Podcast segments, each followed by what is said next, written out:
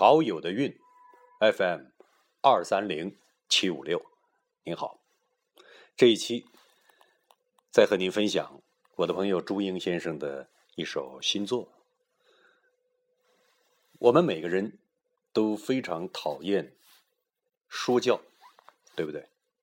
但凡事都有例外，朱英先生就是一个例外，因为他是用生命。在诗歌里说教啊！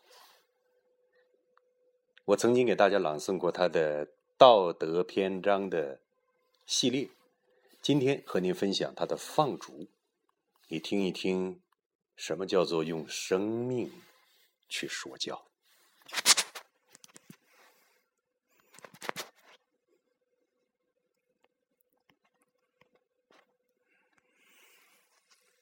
昔日的好事。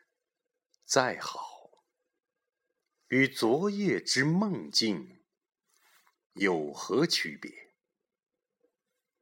往日的美人儿再多，与当下的孤单如何匹配？眼下的烦恼不会因为未来的宁静而消失，自找的问题。只会日夜纠结在你的内心，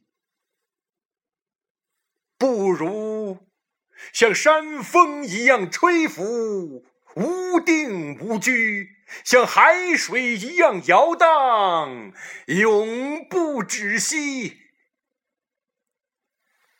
我不时发呆，在宁静的夏天，也经常大醉。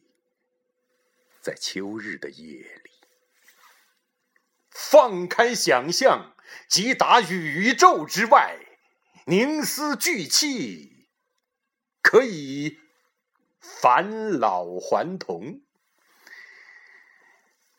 一年一度，树叶飘落，很可能新绿又来，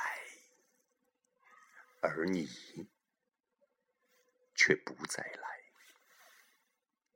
夜夜笙歌，歌是迷药，哪怕酒醉心明白，美梦啊，仍将失去。既然世间的无常没人能料，追求实际的物垒，远远不如追逐。